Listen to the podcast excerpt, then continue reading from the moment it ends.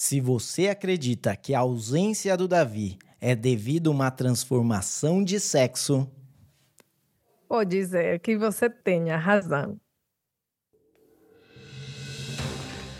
Bem-vindo, terapeuta da conspiração, ao episódio de número 72 do Terapia da Conspiração Podcast.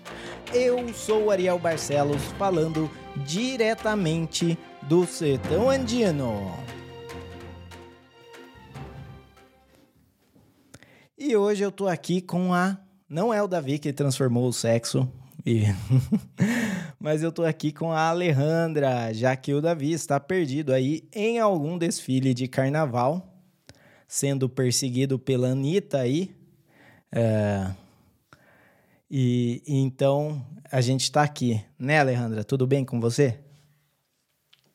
Tudo bem. Sim, como a gente não tem carnaval, então tem que vir aqui gravar podcast, né?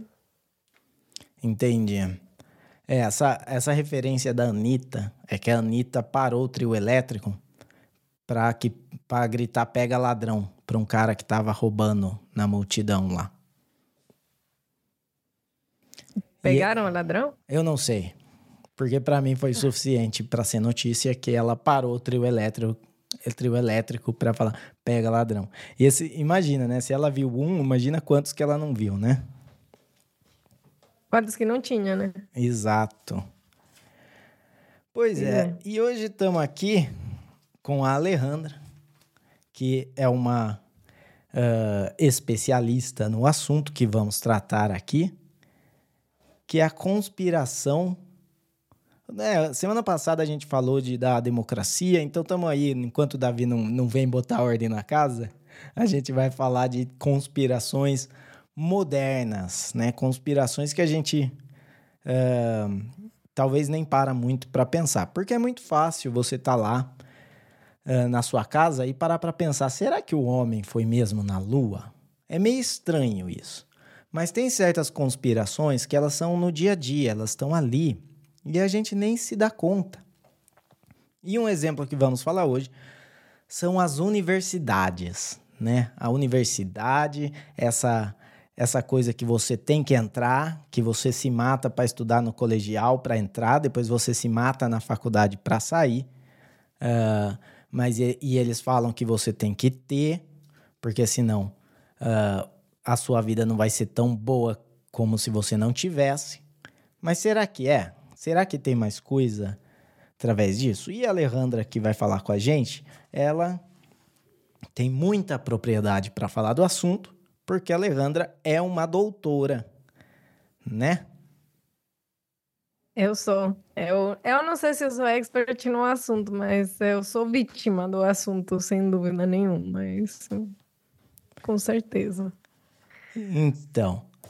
Uh, e eu também, eu tenho somado aí meus anos de faculdade uh, pública, 18 anos. Se eu somo. Ah, mas como.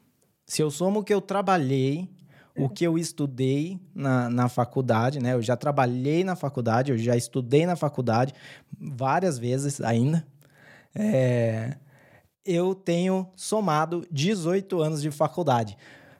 Para ganhar de mim, só é o cara que seguiu carreira acadêmica ou a galerinha do, do movimento estudantil que eles não estão lá para se formar, eles estão lá para fazer ativismo, então eles, eles ficam. Eles jubilam, eles voltam e eles ficam lá 20 anos lá. É carreira dos caras ser estudante.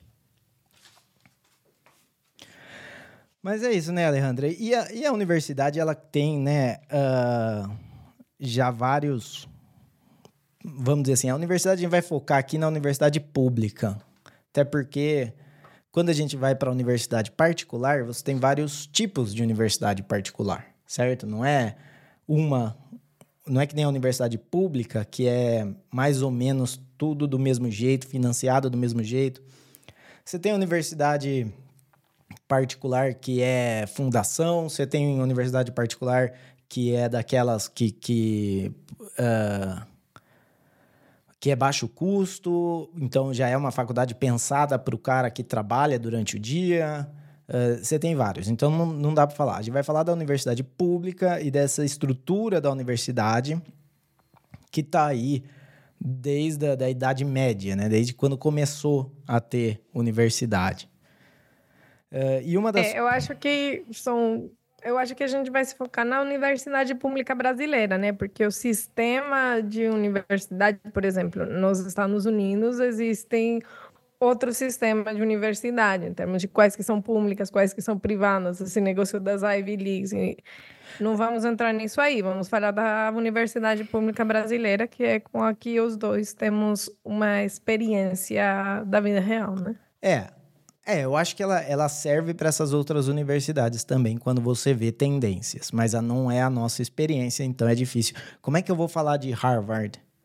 Né? Eu, eu posso muito bem imaginar que é como é a coisa lá, conforme eu vejo, né? Notícias e... Uh, por exemplo, lá em Harvard a gente teve a mulher agora, que era, sei lá, reitora, foi despedida. Não foi despedida, ela foi só tirada do cargo. Uh, mas você vê lá o, o currículo dela para chegar como reitora lá, para chegar como, como diretora, sei lá o que ela era, não tinha não não tinha o currículo que, que era necessário assim para outras pessoas. O que, que ela tinha? Ah, era diversidade. Então, ela entrou só por cota, daí chegou lá e, e não conseguiu manter o, o, uma série de perguntas que fizeram sobre o conflito de Israel e, e a galera da universidade lá que era pró-Palestina. E ficou. E daí eles não. Claro, esse foi o motivo que eles quiseram tirar ela, porque ela chegou lá e ela meio que tentou passar pano pra galera que tava falando que matar judeu era legal. E, e daí eles queriam tirar ela, mas não dá pra você tirar ela por conta disso, porque você tem que falar que existe liberdade de expressão dentro da universidade. Então eles acharam. É... Sou eu que tô fazendo? Então eles acharam uma fraude lá, uma plágio, que ela se plagiou não sei quantas vezes, e o que seria a demissão também para outra pessoa, para ela foi só sair do, do cargo e voltar a ser professora. Oh, mas eu acho legal esse, esse comentário, mas vamos sair um pouco da cultura woke e falar do futuro da educação, que foi para isso que você me convidou. Não, eu convidei para falar da conspiração nas universidades. ok. Vamos, vamos aqui. Então vamos lá. É, o, é o futuro da educação também, a universidade. Ou talvez não, não que a universidade seja o futuro, mas o futuro da educação talvez não seja a universidade. É, essa é a pergunta. Está realmente na universidade o futuro da educação? E...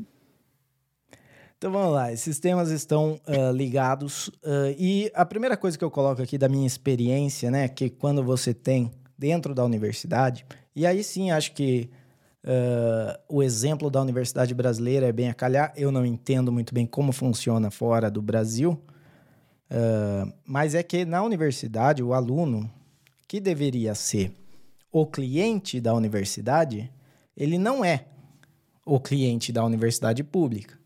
Na universidade pública, ele é o insumo.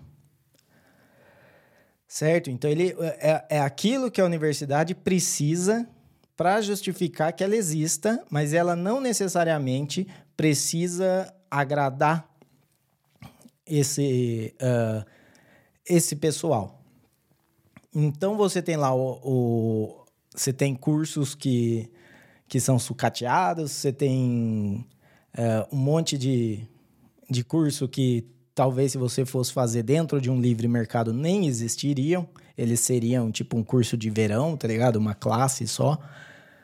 E e não ter, na verdade, não tem problema com ser só um curso de verão. Às vezes a coisa é assim mesmo entendeu? Muita coisa que você acha que, não, eu preciso de quatro anos para estudar filosofia. Cara, você precisa de muito mais de quatro anos para você estudar filosofia. Você precisa de uma vida inteira. Para fazer o que eles fazem na faculdade, é, sei lá, uma semana de, de vídeo no YouTube e você tá ali. Você tá, você tá naquele grau.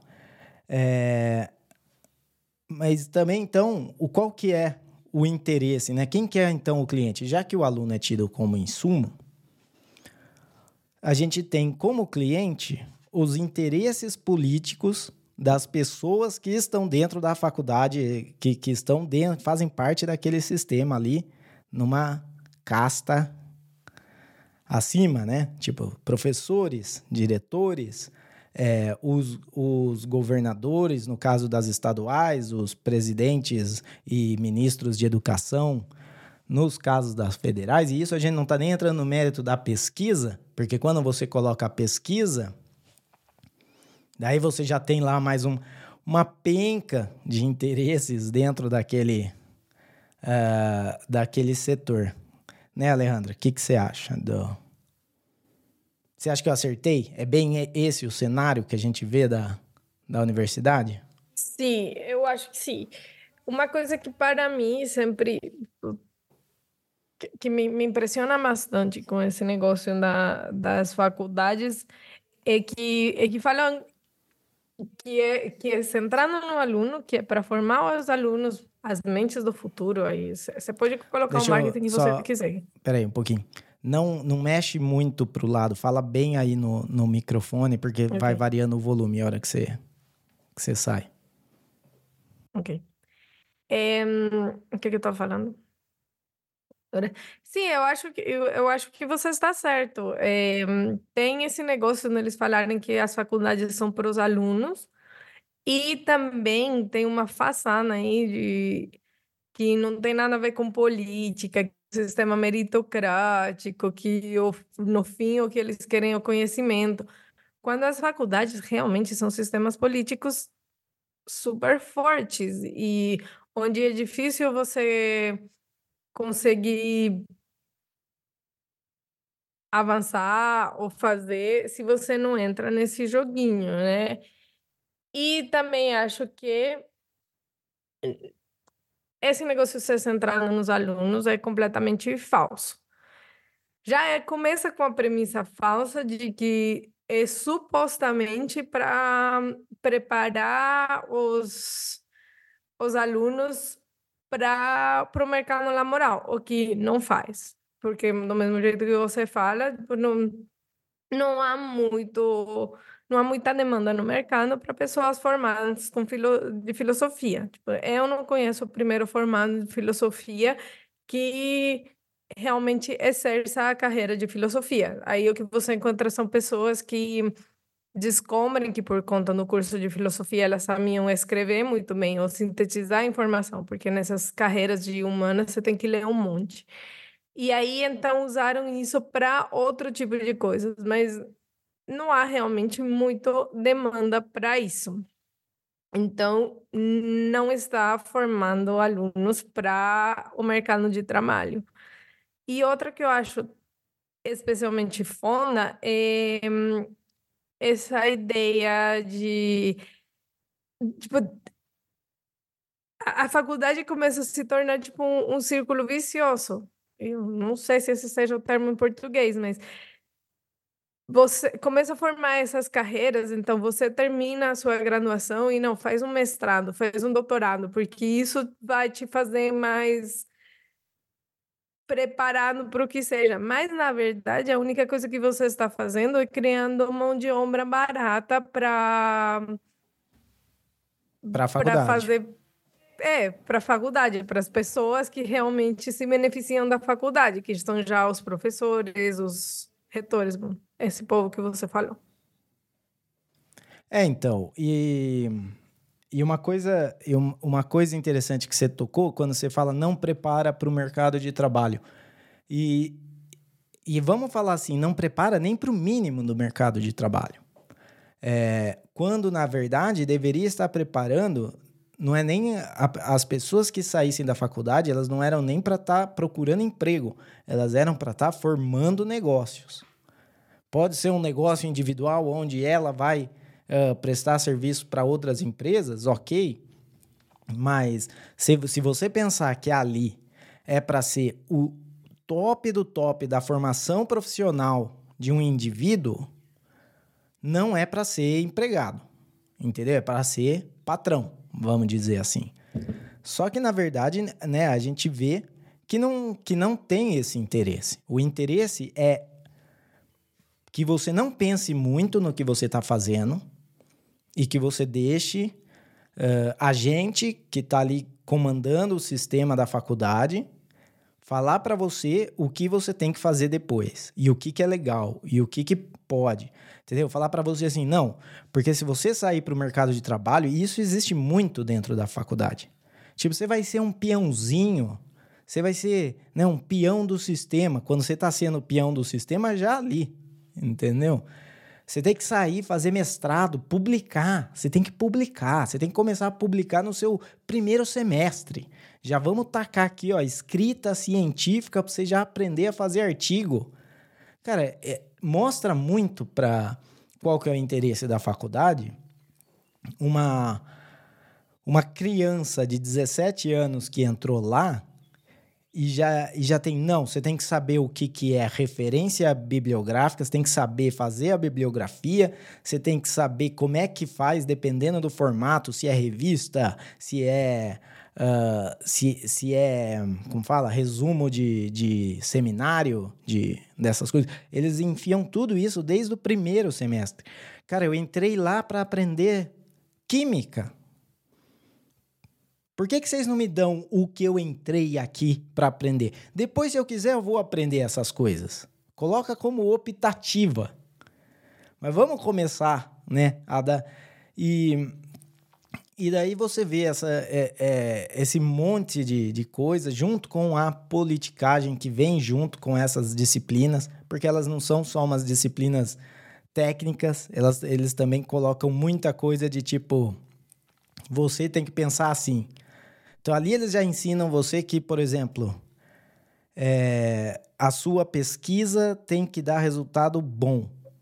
Entendeu? Você não pode ter uma pesquisa que não deu resultado que você esperava. Você joga fora e. Ou você joga fora a parte que deu errado e a, publica a parte que deu certo. Né? Então é a gente já vê daí o para onde vai o, o caminho, né? O, o, do, a doutrinação dentro da universidade.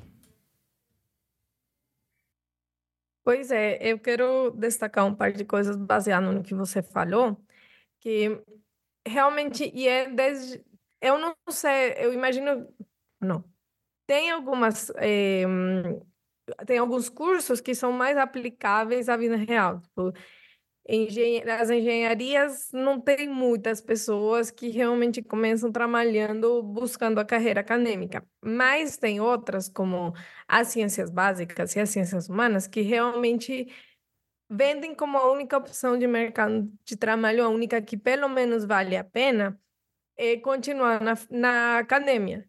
E isso é, para mim, é das coisas que, que até hoje me, impressionam, assim, porque eu lembro quando, na metade do doutorado, quando eu comecei a perceber que eu não queria continuar na academia, teve um dia que eu fiz um, um exercício de aritmética básica. Falei, ó, se entra todo semestre 60 pessoas no curso na minha faculdade.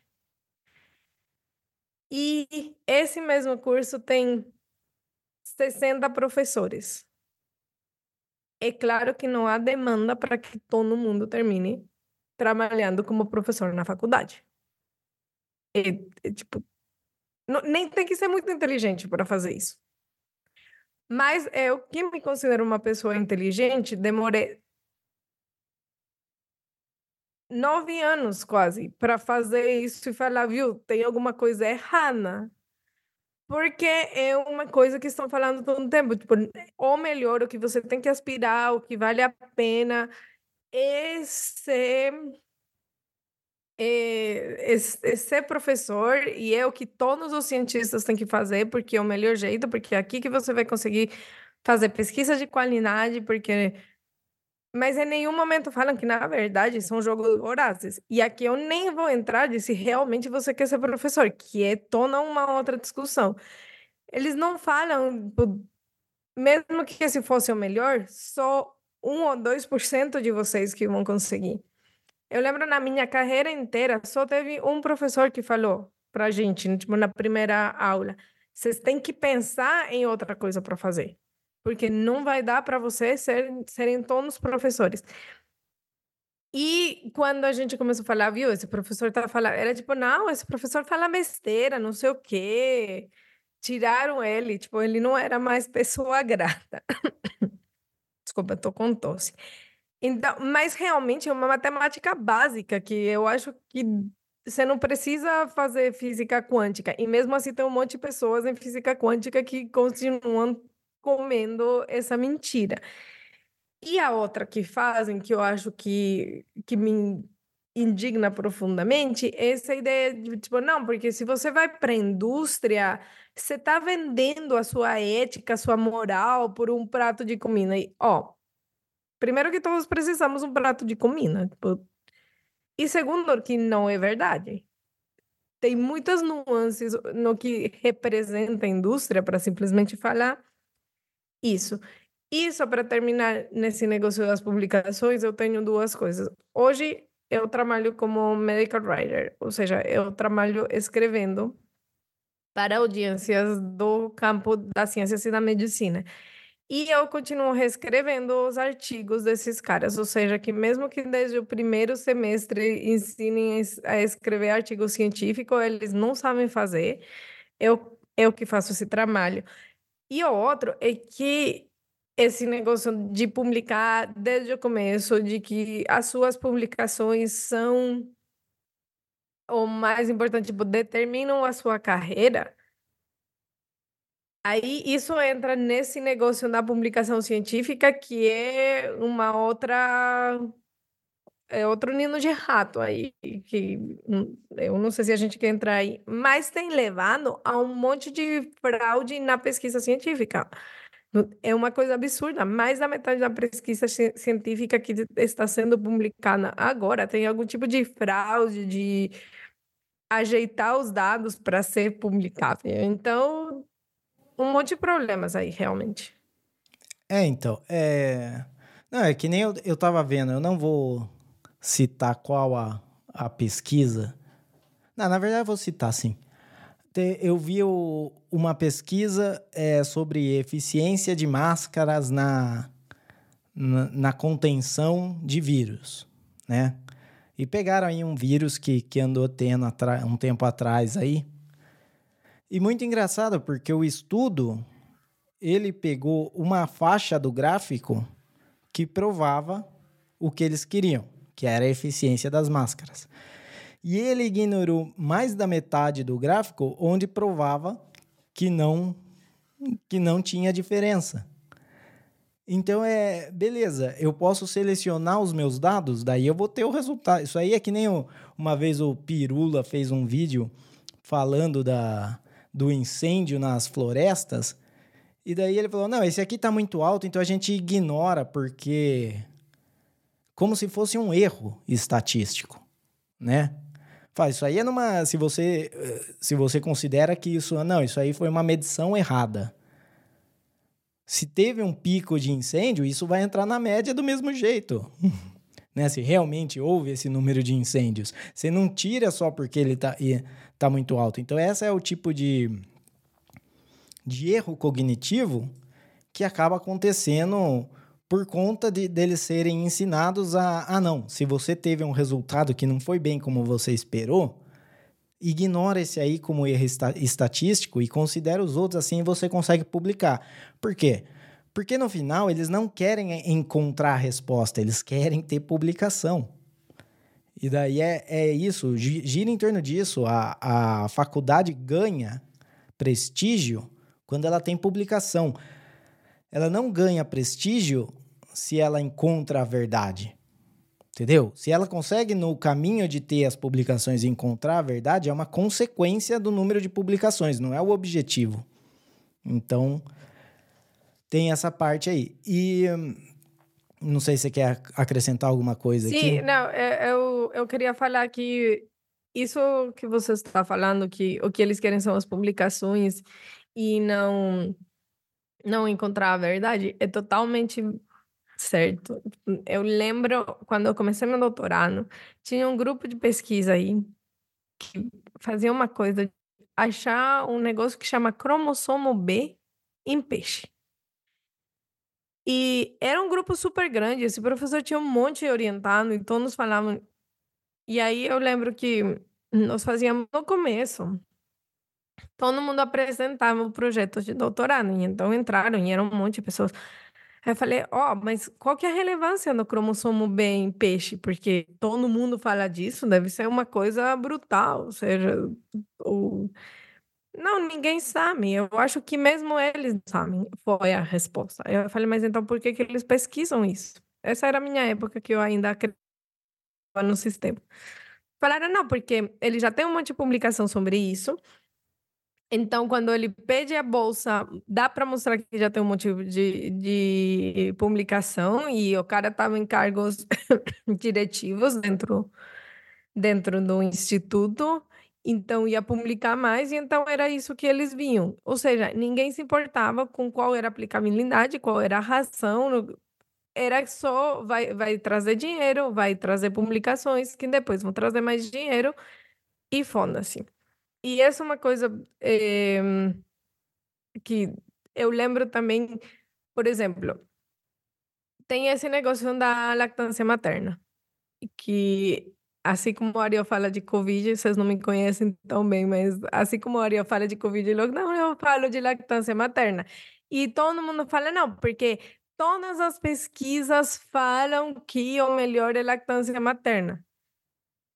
E pode ser, eu não estou falando que isso não é verdade, mas se você vai, pra, vai ver para trás disso, há uma pressão muito grande da Organização Mundial da Saúde para que só sejam financiadas que mostram que a, que a lactância materna é o melhor e que usar a fórmula é ruim. Então, nesse sentido, se você só financia pesquisas que tem que mostrar isso, você só vai ter pesquisa que mostra isso. É, é, não é um problema de como que funciona a ciência, como que funcionam os dados, mas um problema de que tipo de resultado você tem que mostrar para que alguém financia a sua pesquisa, até porque fazer, e já, e já vamos para os lados da pesquisa científica, fazer esse tipo de pesquisa não é barato. Então, e, e daí, se uma companhia farmacêutica ou uma companhia que faz fórmula ou tem interesse no mercado de fórmula fala, viu, não, então eu que financio porque eu tenho dinheiro, vamos financiar um estudo que realmente compara a fórmula com lactância materna, Aí não serve, porque falam essa, essa, essa pesquisa aqui tem conflito de interesse, porque as pessoas que fazem dinheiro com a forma. Ou seja, você não tem como ganhar. Você só tem que aceitar a narrativa que vem lá da Organização Mundial da Saúde e não tem mais ciência nisso aí. É, então. Uh, e esse cai numa, numa parte da, da universidade que acho que pouca gente pensa um pouco sobre isso, como a universidade acaba sendo uma armadilha intelectual. Porque uh, ela pega a pessoa, se especializa, ó, olha para isso aqui, eu quero que você aprenda a fazer isso aqui. Então, no, que nem o caso que você comentou da, da física quântica. Você tem o cara aqui que ele é um super inteligente, né? Um cara que provavelmente foi melhor no, em toda a vida dele na, na escola. Chegou, ele entrou na melhor faculdade, num curso uh, super difícil, super teórico, que é o curso de física, se especializa em física quântica, que dentro da física é uma das, uh, das disciplinas que dá nó na cabeça de você tentar abstrair isso e, e, criar uma, uma visualização e entender isso. E da, só que daí ele não consegue entender princípios básicos de, de, disso que você falou, de a matemática não fecha, eu estou trabalhando aqui de graça para a faculdade, é, eu tenho que trabalhar no Natal enquanto meu orientador está na praia. É, Nada, e é tudo tipo, não, pelo bem da ciência e vale tudo. Ah, e, e se eu recebo uma bolsa financiada pelo governo, é porque eu mereço, entendeu? Não é porque alguém lá que está se matando para comprar arroz e feijão para os filhos tá deixando de comprar coisa para você poder ter essa bolsa. Então, é, eles não têm essa, essa parte cognitiva, apesar de serem pessoas extremamente inteligentes. Né? Que nem mesmo Albert Einstein. Albert Einstein era socialista. Você quer pensa numa é a mesma coisa que você falar da, da é, do campeão do xadrez ser terraplanista. Entendeu? Essa comparação. Porque e é isso, eles se especializam, eles eles focam nisso, mas perde qualquer outra coisa fora disso. E eu tive essa experiência participando uh, de conselhos e fóruns uh, quando, na época que eu trabalhei em faculdade. E, e daí você vê como, é, beleza, eles são muito bons naquilo que eles se especializaram para fazer. São obtusos, obtusos a todo o resto. Sempre, e sempre tem exceção, claro. Você vai ter aquele professor que, uh, que foi para outra, mas você vai ver que ele não é o, o top top da área, nem perto disso. Entendeu? Ele, ele resolveu que ele ia fazer o, ele ia ser medíocre como professor, medíocre como pesquisador para focar em aprender outras coisas. Não está errado isso. E, e, medíocre aqui, que eu digo, não é no, no, ofensivo, é simplesmente medíocre de tipo na média, né? É, então, isso é uma armadilha que eles fazem.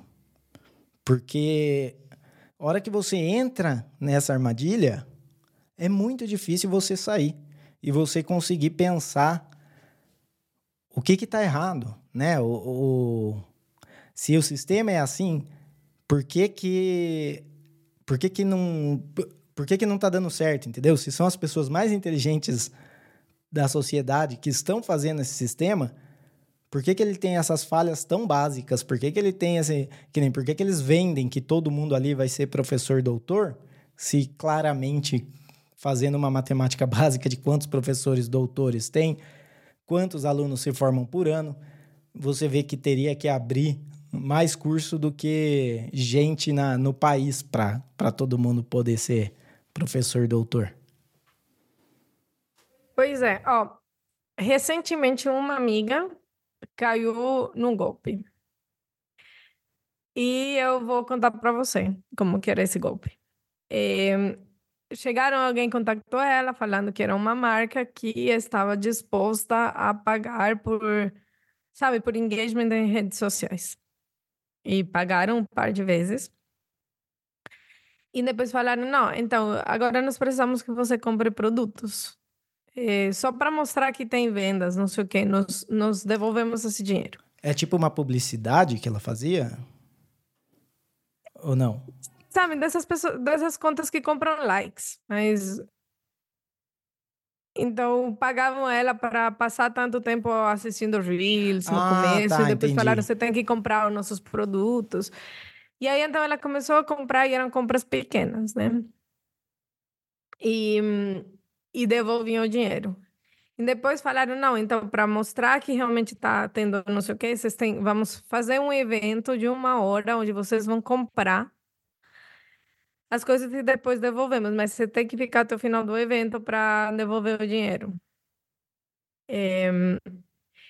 E, e começava assim, eram pequenos valores, mas com o tempo ia aumentando, ia aumentando, ia aumentando. E teve uma hora que ela falou, eu conseguia ver que era muito dinheiro, mas já estava muito envolvida nesse negócio. Tipo, eu precisava terminar só para não perder todo o investimento que eu tinha feito. E foi assim, foi o golpe, ela perdeu tudo que ela tinha, tipo, agora está numa situação econômica bastante complicada. Mas quando eu vi isso, eu falei, porra, mano, essa é uma ótima um paralelo com a academia, porque é exatamente isso que acontece. Tem uma hora que você começa a falar, mas se eu não aguentar mais um pouquinho, todos esses anos que eu me matei, que eu fui explorando, que eu não sei o que, eles não vão valer a pena. Então, é, se torna tipo. É que eu já fiz o mestrado e o doutorado, então se eu não fizer três anos de pós-doc, com os três anos de pós-doc eu já consigo consigo começar a aplicar em concurso. Ou falta uma publicação para o meu currículo, não sei o quê. Então, vou fazer mais um pouquinho de pesquisa para ter mais essa publicação para conseguir passar em concurso. E com essa mentalidade de eu só tenho que aguentar mais um pouquinho, se torna esse negócio da, da cenoura que tá, tipo, de ir atrás da cenoura. Que... Sim, eu, é, eu você tá numa. Você... A cenoura amarrada no, no galho. Amarra... É. E, e você vai correndo atrás da cenoura, mas ela tá amarrada em você. O galho tá amarrado em você, então sei, ela tá sempre na mesma chega. distância. E, e, é justamente isso. Tipo, e, e começa a ter esse, esse negócio. Você já fez tudo isso. e, e começa, assim, eu estou falando realmente em carreiras acadêmicas, mas mesmo para trás, tem todo esse negócio. Se você, na metade da faculdade, vê que fazendo Uber ou um cabeleireiro, você consegue ganhar mais que a maioria de pessoas formadas em veterinária ou jornalismo, e você fala, não, vou largar isso aqui. Isso não serve. Porque, de novo, voltando, os alunos são um insumo. Então, ir para uma faculdade fica muito ruim que um aluno largue a carreira na metade. Então, tipo, não, mas você já fez todos esses anos, não sei o quê, o título. E realmente, eu penso tanto. Outro dia, minha mãe. Estava falando com a minha mãe do meu do meu trabalho e que eu estou indo super bem, que eu tenho novos clientes. E a minha mãe falou: não, então, mas cada vez que você tem um cliente, eles te dão um certificado que você trabalhou com eles? Eu, Oi? Não, tipo, eles, me dão uma. Um, eles me avaliam no LinkedIn, tipo, eles deixam uma, um depoimento de como eu sou legal no LinkedIn, isso traz mais clientes. Não, é porque se algum dia você quiser ter um cargo público, eles precisam que você mostre seus anos de experiência. Eu falei, ah, não, isso aí já está numa outra esfera, tipo, um outro universo. Eu estou num mundo onde ninguém nunca pediu o meu diploma de doutorado. Nunca ninguém se preocupou. Tipo, eu falo que eu tenho um doutorado e eu tenho um doutorado, e Davi, quando você escutar isso, eu sinto muito. Você trouxe esse diploma desde o Brasil para mim. Não, não sei onde ele está aqui na minha casa, porque eu estou num outro mundo onde o que eles. Tipo, um cliente me conta para fazer uma coisa. Tem duas opções. Pera, ou pera um eu faço que ele... deu, uma, deu uma cortada no, no áudio. Talvez tirar ah. o vídeo para não. Ok. Preciso que. Onde que eu começo de novo? É, no Davi o trouxe do, Davi trouxe ah, do tá, Brasil seu diploma. Davi, se você está, tá. Davi, se você estiver escutando, sinto muito, você trouxe esse diploma desde o Brasil. Eu nunca usei, eu não sei onde que ele está, porque hoje eu vivo num mundo onde eu, um cliente me contrata para fazer uma coisa e eu faço ele bem, ele me contrata de novo, ou eu não faço ele também ele não me contrata de novo, e, e é isso, é meu conhecimento e minhas habilidades que importam.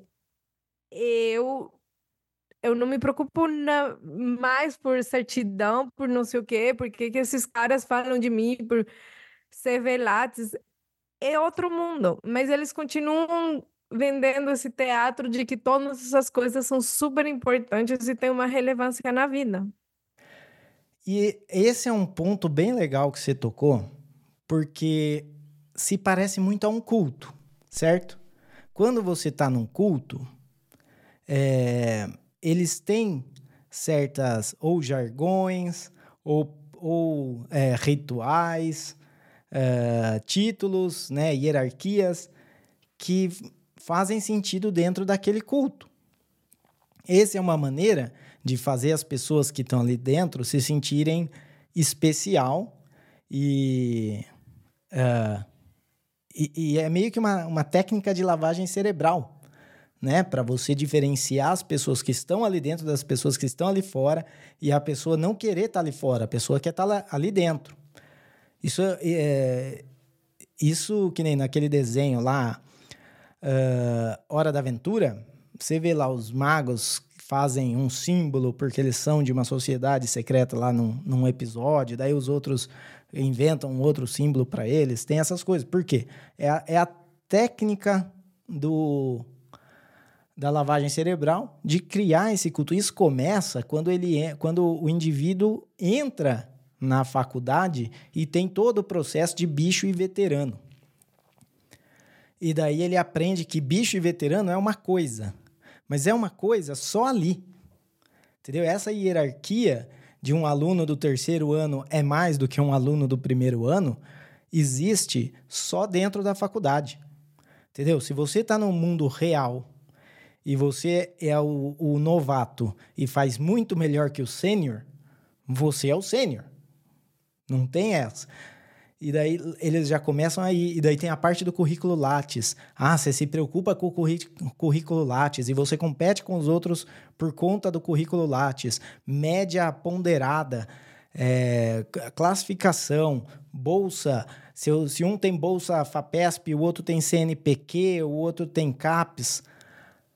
É toda, todas as coisas que quando você está fora da faculdade, você olha e fala: Mano, isso na verdade é, é pura imbecilidade. Entendeu? É puro, tipo, para mostrar. Quando você tem lá a colação de grau, que os caras vão vestido de, de. Como que chama aquele negócio? É uma bata? Sei lá se é bata. Os caras vão lá vestido, é provavelmente a mesma roupa que usavam na Idade Média, para mostrar como eles são diferentes dos outros, eles não estão vestidos igual os, igual os outros estão, e daí os alunos têm que virar o chapéu de um lado para o outro para mostrar que, tipo, enquanto ele não recebeu o diploma, ele é uma coisa. Depois que ele recebeu o diploma, ele é uma, tipo, um pedaço de papel mudou completamente a, a pessoa, porque mudou a cordinha do chapéu de um lado para o outro.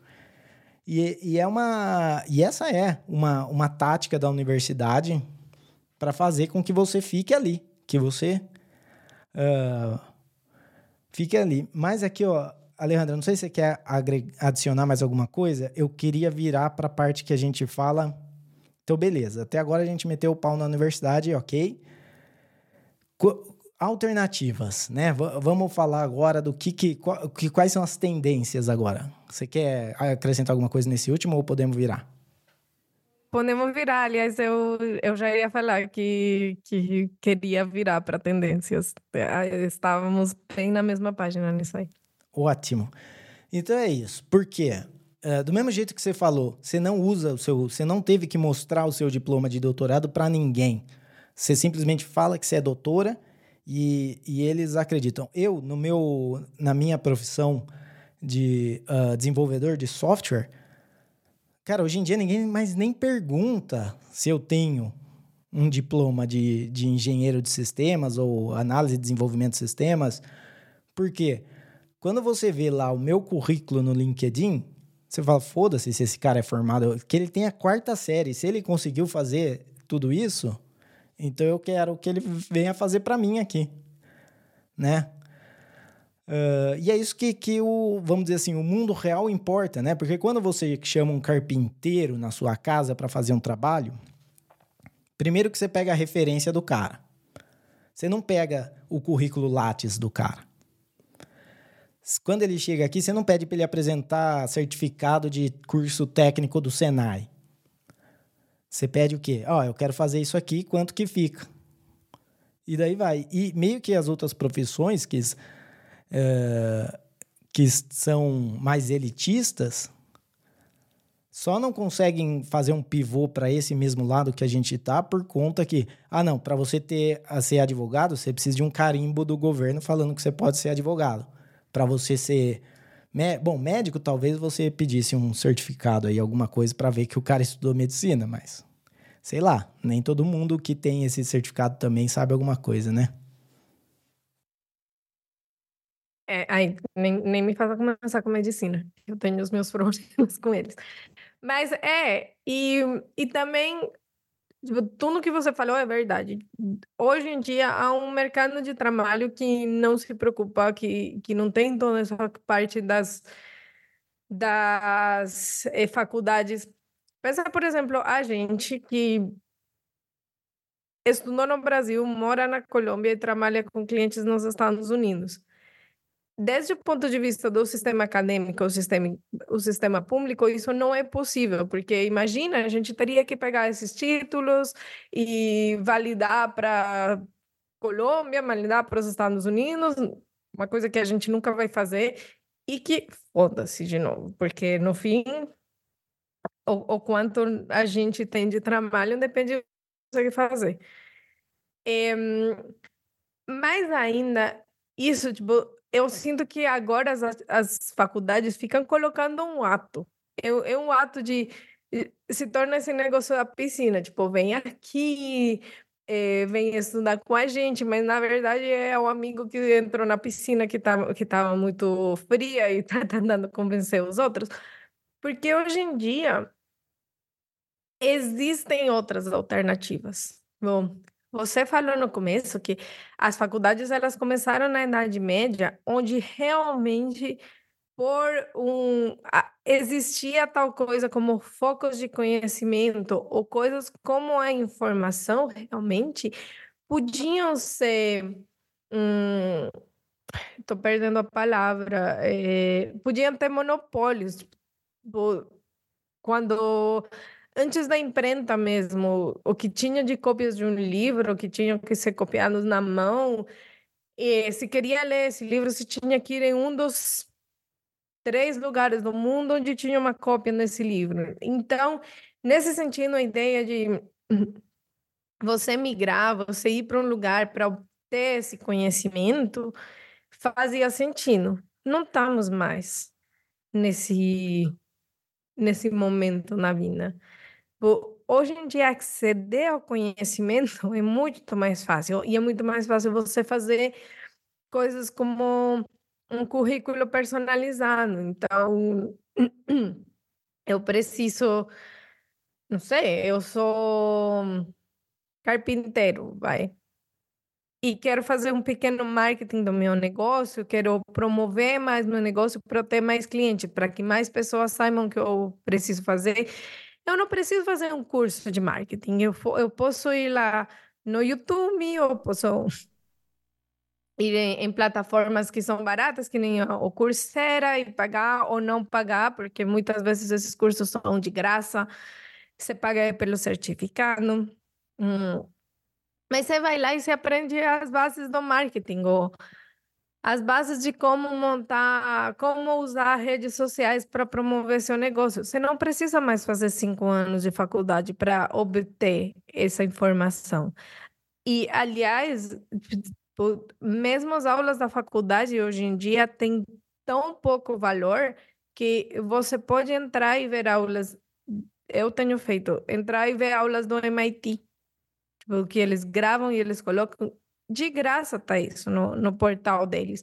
Ou seja, que não tem mais essa, essa ideia do começo, de, de quando realmente as universidades eram um foco de conhecimento de nós somos os únicos que temos a informação. A informação como tal não tem mais valor. O valor que eles estão vendendo são os títulos, é o prestígio, é você poder falar que você tem um diploma de tal ou tal lugar, que, como você estava falando, é mais, se parece mais com culto, porque não tem realmente uma aplicabilidade na vida real. Pois é. E, o... e você tocou num, num ponto aí que acho que também faz referência com uma coisa que eu falei no, no último episódio, que é do, do cara que ele pode ir na internet, ele tem uma pequena empresa, ele não precisa se formar em marketing, ele pode só fazer um cursinho. Esse é aquele o custo da autonomia. Entendeu? Quando o custo da, da autonomia é muito alto, você vai precisar de pessoal especializado. Então, o, o cara que é carpinteiro, empresa pequena, ele nunca vai conseguir ter um marketing, porque o custo da autonomia está alto. E daí só o, uma empresa de carpintaria pode ter um departamento de marketing ou ter uma contratar uma empresa de marketing que vai fazer tudo isso. Mas hoje, com o custo da autonomia tá muito barato nesse para você divulgar o seu negócio, tá muito barato assim, tá? Tange o, o, o zero custo, né? Você tem que colocar o custo da, da sua hora de trabalho e o custo da energia que você vai gastar para publicar no TikTok alguma coisa. Então, o cara, você tem, né? Você consegue mais gente fazendo isso sem precisar de, de título, sem precisar de certificação. Uh, então tem um cara no, nos Estados Unidos que, aliás, eu já pedi o livro dele, tá chegando, vai ser o, um dos próximos aí que eu vou ler, que o trabalho dele é ir nas universidades, Harvard e o MIT, nessa, nas Ivy Leagues, né? A, Uh, ele vai na universidade, vê quais, quem são as pessoas que se destacam lá e oferecem para eles saírem da universidade e já começarem a trabalhar com o próprio negócio.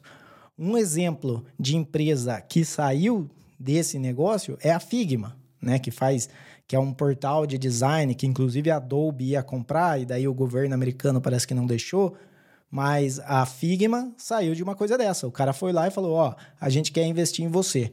Sai da faculdade e vamos tocar um negócio". E eu acho que meio que o, vamos dizer assim, esse é um dos, dos caminhos do futuro. Tipo, a pessoa não vai para a faculdade, ela vai aplicar para esses tipos de, de empresa que vão dar para eles o suporte que depois eles vão dar retorno. Então, eu sinto muito, provavelmente se você quer só estudar filosofia, vai ser difícil, não vai ter muito suporte para isso. Mas se você quer uh, usar a filosofia para uh, fazer alguma coisa, você quer criar, sei lá, um, um canal de debate no YouTube sobre uh, política econômica. Daí talvez tenha uma chance. E você vai aplicar filosofia. Aliás, é, né, filosofia é, aquela, é tipo matemática. Você aplica em tudo. Você só não, não consegue enxergar às vezes. Né, que você acha? Não, e mesmo existem canais no YouTube, eu não sigo eles, mas eu tenho certeza que deve ter canais no YouTube que são muito bem sucedidos que falam da, dos postulados de Sócrates. Eu eu não vejo porque não existem. Eu sigo no YouTube uma mina que estudou, tipo, literatura inglesa clássica, e ela tem um canal no qual ela fala, tipo, ela analisa a obra de Jane Austen e compara com realmente como eram na sociedade inglesa, como eram as coisas na sociedade inglesa. Como essa, tipo, Orgulho e Prejuízo é a minha novela favorita, eu sigo ela. Sócrates não é tão importante, então não sigo esse tipo de canais, mas não vejo por que eles não existiriam hoje em dia. Então é isso. E, e do que você estava falando desse negócio que agora tem recrutadores que, que vão nas faculdades e procuram, do mesmo jeito também tem tipo uma linha de trabalho que eu tive, que é de mostrar para pessoas que continuam na área acadêmica como as eles podem ter um futuro no mercado de trabalho fora da academia que ajudam a fazer essa transição. Então, eu, por exemplo, quando eu decidi sair da academia em 2016, faz oito anos, quando eu procurei alguém que me guiasse para fazer isso, eu encontrei só uma companhia, que foi uma companhia com a qual eu fiz o trabalho, eles que me guiaram em sair e eu trabalhei com eles. Mas hoje em dia tem um monte desse tipo de pessoas que falam, viu? Para. Se você está fazendo um doutorado, termina o doutorado por conta da dívida, que é outra coisa, e vem aqui para a indústria é, ou começa um doutorado desde já planejando o que que você vai fazer. Então, existem os que se focam só ou se focam mais nas ciências humanas, os que se focam mais na parte de STEM, que é, são ciências ciência e tecnologia, esse tipo de coisa. E eu sinto, claro, como, como eu já tenho meu doutorado, eu vejo isso um pouco mais por cima da pirâmide, mas eu vejo como isso vai para baixo, para baixo, para baixo, que nem eu tenho amigos que hoje em dia falam, não, eu, em algum momento eu vou fazer um doutorado. E a minha resposta sempre é, para quê? Tipo, os únicos que eu falo, sim, talvez tenha sentido, são aqueles que já são professores universitários, que gostam dessa carreira, que querem continuar nessa carreira e sabem que em algum momento a faculdade vai pedir para eles terem esse título. E nesse caso eu falo, ok, sim, faz sentido porque você já está na carreira, então faz um doutorado, deixa que a universidade financie seu doutorado e você faz para do mesmo jeito que você faria uma formação para ser promovido na sua carreira que você já tem. Todos os outros, eu falo, não faça, não faça um doutorado. Não vejo por que, que valeria a pena você fazer um doutorado, desde a minha experiência. Não vejo como quatro anos isolado no mundo real vão fazer bem para o seu trabalho. Não, tipo, ou se já você quer, tipo, meu tio Eu tenho um tio que já está mais além de tudo, que vive da renda dos apartamentos dele e tá fazendo, fez um doutorado em marxismo porque era o que ele queria. O Ariel sabe de que tio que eu estou falando. Ok, nesse sentido de tipo, já eu estou um pouco meio que me fundendo e quero fazer isso porque eu gosto de estudar. Tá bom, faça, mas realmente como uma coisa de progredir na carreira, já está muito, tipo, no, no meu círculo social, todo mundo está dando essa discussão de a solução clara, se você tem um doutorado, não é ficar na academia e buscar trabalho na indústria. E já começa assim, dar cada vez com mais forte a discussão de você termina seu bacharelado ou seu mestrado, não vai fazer um doutorado, já sai para o mercado de trabalho. E então eu sinto que é uma coisa de anos mas vai cada vez mais para frente, até que vai ter a, a, discussão que a gente tem com o nosso filho, aliás. Nós, toda a nossa ideia de educação do Lucas, ela está super pensada para que provavelmente ele faça a escolha de não ir para a faculdade. É uma coisa que nós sabemos e é uma mulher que tem dois anos. Porque realmente já vemos que talvez não é necessário para ser bem sucedido, que tem outras opções, né? É, a não ser que tenha uma vontade muito grande de ser médico, uh, de, sei lá, talvez engenharia, é, mas se não, basicamente tudo tem, tem outras formas de você fazer que são muito mais baratas, né? Porque uma coisa que o pessoal não faz também é colocar na ponta do lápis o, os quatro, cinco anos que você fica na faculdade fazendo só o bacharelado, né? Se colocar o mestrado e o doutorado é mais. Uh, porque não, não só o custo se você está gastando para estar tá lá, mas também o que você está deixando de receber se você estivesse fazendo outra coisa. Então, é, é um custo bem alto.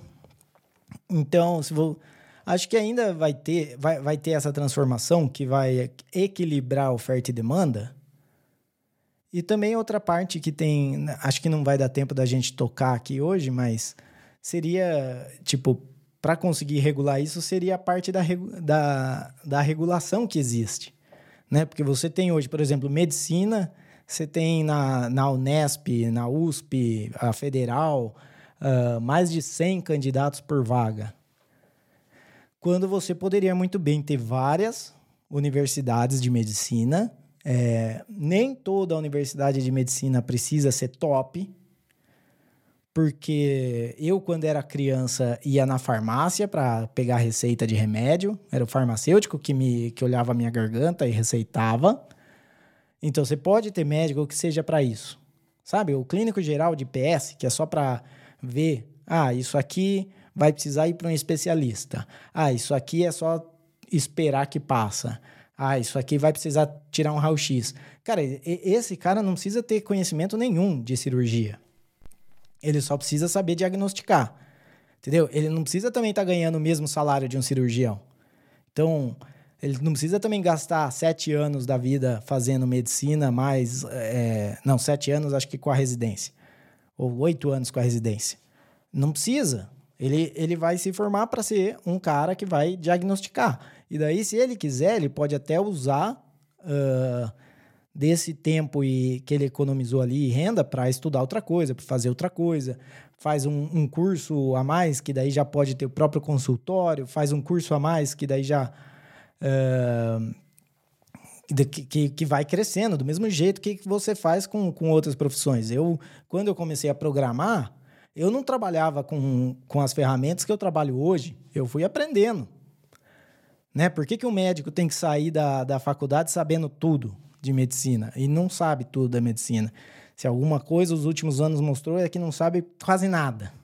Eles só repetem o que eles escutaram. Mas é isso. É... Alejandra, quer colocar mais alguma coisa? Posso fazer os avisos? Não, eu, eu acho. Aliás, devíamos ter feito avisos na metade, mas. É, eu acho que é isso. Tipo, acho que o assunto dá para muito, muito mais. Você falava da regulação, outra, outro assunto que a gente não vai ter tempo de tocar é e que é talvez das tendências, eu vejo uma tendência muito grande em, em separar é, é, a parte de ensino da parte de pesquisa, que, aliás, para mim não faz sentido nunca que ela tenha estado tão interconectada. Então vamos ter que fazer um Mas... parte 2, porque nem falamos de inteligência artificial também, que é um, um grande fator ah, na tendências. Uhum. Então, vocês sabem que sempre que vocês me convidarem, eu, eu sou feliz de estar aqui. e compartilhar os meus pensamentos. Sim, vamos fazer um, um parte 2 então. Mas beleza, eu vou fazer beleza. uns avisos agora. É, não fizemos no meio, mas eu tenho certeza que estava todo mundo tão empolgado que nem reparou. Uh, nosso e-mail, se você quiser mandar e-mail para gente, para gente ler aqui o que, que você achou da Alejandra aí, se você tem a experiência sendo aluno de graduação, mestrado, doutorado, pós-doutorado, é, professor, uh, funcionário, sei lá, qualquer coisa da, que, que tenha que tanja uma universidade e você quer com, compartilhar com a gente a sua história, manda um e-mail para contato arroba terapia da conspiração.com. Ou também você pode entrar em contato com a gente pelo Twitter, onde o nosso arroba é arroba podcasttdc, ou você busca lá Terapia da Conspiração Podcast e você vai achar a gente também. Uh, lembrando que somos compatíveis aqui com podcast em 2.0. Então, se você usa uma, um aplicativo que é também compatível com podcast em 2.0, você pode acompanhar esse capítulo esse capítulo não, esse episódio dividido em capítulos. E também tem outras, como a transcrição em texto. Às vezes você perdeu ali uma coisa que a Alejandra falou. Ah, você procura lá na transcrição e vê o que, que era certinho. E, e também o Velho for Velho, se você quiser fazer uma doação aí de uns satoshinhos para apoiar esse podcast. Beleza, então vamos agora para uh, o momento mais esperado do programa, que é quando falamos o que aprendemos hoje. É, e hoje está difícil de novo. Esses episódios são muito difíceis porque a gente aprende muita coisa. É muita informação para você escolher uma. É que nem o cara da União Soviética, quando foi visitar os Estados Unidos, tinha tanta escolha de café que ele não conseguiu escolher. Ele ficou paralisado, assim, tinha muita, muito tipo de café para ele escolher. Uh, Alejandra, você tem alguma coisa ou quer que eu comece? É, eu posso começar. Vai lá. Então, meu, meu momento Saminuria na conspiração de hoje é que se seu prospecto de futuro tem um esquema que é muito parecido com culto ou com golpe, talvez não seja o melhor esquema de futuro. Nossa, é perfeito. Perfeito. Eu nem vou colocar. Eu vou só dar um, um vezes dois aí nesse, nesse momento. É isso. Se parece golpe, é golpe. Entendeu? Se tem cheiro de golpe, parece golpe, tem gosto de golpe, sei lá, parece culto, não caia. É, se já caiu, agora é fazer o plano de saída, é assumir o prejuízo e, e fazer o plano de saída. Não, não é nada demais também, entendeu? Tipo, a gente não. Com 17 anos é muito difícil você já vai fazer o que você vai fazer pro resto da sua vida. E nem precisa.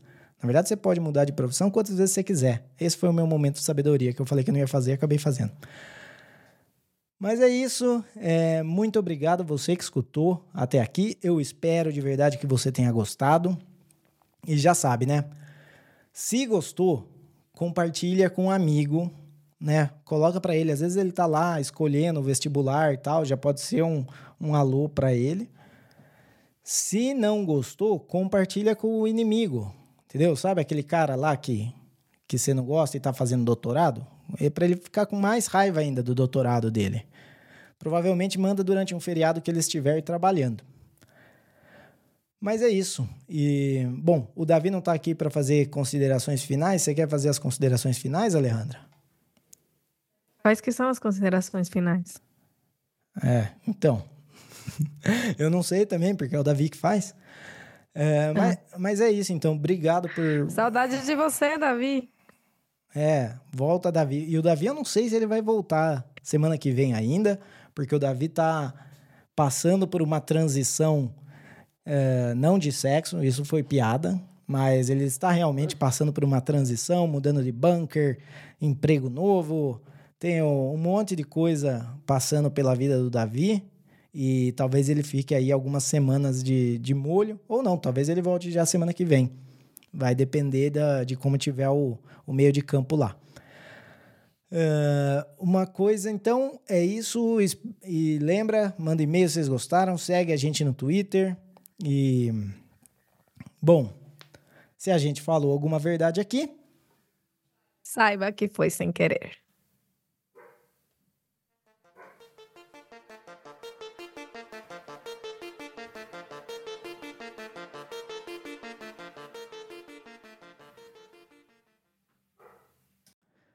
Então, eu tô achando que se o Davi demorar um pouco mais para voltar para esse podcast, mudanças não reversíveis serão feitas. Porque os temas estão ficando cabulosos.